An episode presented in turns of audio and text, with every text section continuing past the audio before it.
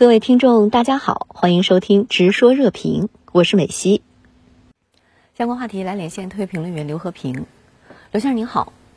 对于蔡英文当局宣布重新延长岛内的兵役制度为一年，您是如何看？其实我们只要稍微回顾一下那段并不算太长的历史，就可以发现，台湾岛内的兵役制度是跟两岸之间的政治、经济与安全情势密切相关的。从一九四九年。国民党政权败退到台湾，到上世纪八十年代，台湾实行的是普遍性的征兵制，其中陆军服役时间为两年，海空军服役时间分别为三年。那个时候，台湾之所以实行那么长时间的兵役制，是因为两岸处于冷战状态，甚至偶尔还会爆发热战。不仅两岸在经济上老死不相往来，而且在政治和意识形态上高度敌对。大陆在军事上喊出的是“我们一定要解放台湾”的口号，而蒋家政权喊出的这是“我们一定要反攻大陆”的口号。从上世纪八十年代末开始，到本世纪头十年，台湾的兵役时间开始由最高的三年逐渐往下减，并且逐渐缩减到了只有一年。那是因为中国大陆实行了经济上的改革开放，政治上喊出了和平统一、一国两制的口号。同时，台湾方面有一段时间也是承认九二共识的。在这种情况下，两岸经贸与人员交往开始逐渐增多，政治与安全上的紧张情势开始逐渐缓解。于是，岛内在兵役和备战方面，开始在一定程度上出现了刀枪入库、马放南山的现象。到二零零八年，由于主张认同九二共识与推动两岸经济深入交往的马英九与国民党重新上台执政。两岸关系进入了难得的和平发展阶段，也正是在这个时候，马英九正式将台湾的征兵制改为了自愿役为主、义务役为辅的制度，并且将兵役时间大大缩短为了四个月。那么很显然，民进党当局之所以会将岛内兵役时间由四个月重新延长为一年，是因为蔡英文拒绝承认九二共识，重新导致了两岸经贸交往受阻。两岸军事关系空前的紧张。那么，值得注意的是，蔡英文当局这次宣布延长岛内的兵役，是跟日本的岸田政府宣布五年内将军费增加一倍，同时部署美国的政府式巡航导弹，以及美国国会通过二零二三年度国防授权法案，宣布要对台湾提供五年一百亿美元的军事援助，是同时进行的。这实际上也就意味着。美日以及民进党当局正在联手将台海局势推入到了一个新的紧张阶段。那对于蔡英文本人承认延长台湾的兵役时间是一个无比困难的决定，你又是如何看的？我相信蔡英文绝对是说了一句真心话，因为在正常情况下，台湾民众都不愿意当兵上战场。蔡英文做出这一决定，实际上是在跟民进党的选票过不去，而且是跟年轻人的选票过不去。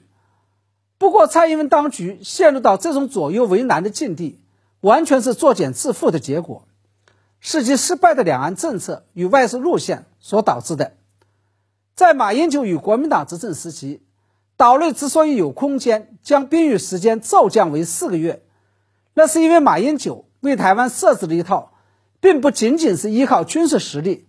而是政治、经济与军事三位一体的全方位的安全体系。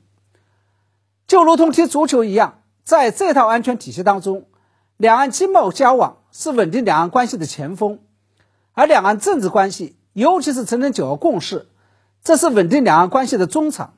岛内军事建设，这是备而不用的后卫。然而，蔡英文上台之后，由于其拒绝承认九二共识，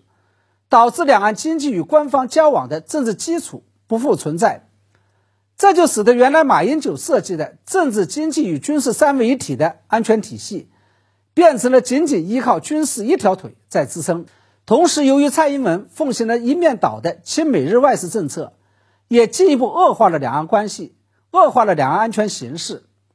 而两岸军事态势的日益失衡，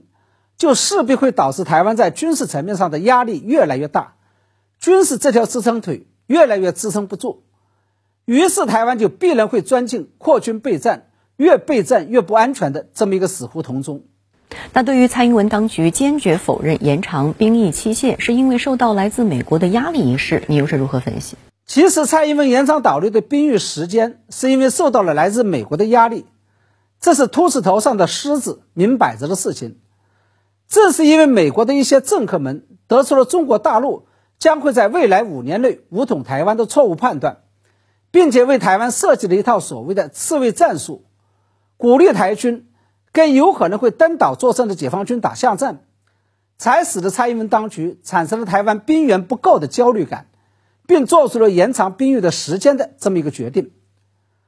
但是蔡英文当局绝对不敢承认这是美国人下指导棋的结果，因为这样做不仅等于是出卖了美国，而且会给自己留下一个上权辱台的骂名。当然了，更为关键的是，还是因为美国这样做实际上是给岛内发出一个非常不好的信号，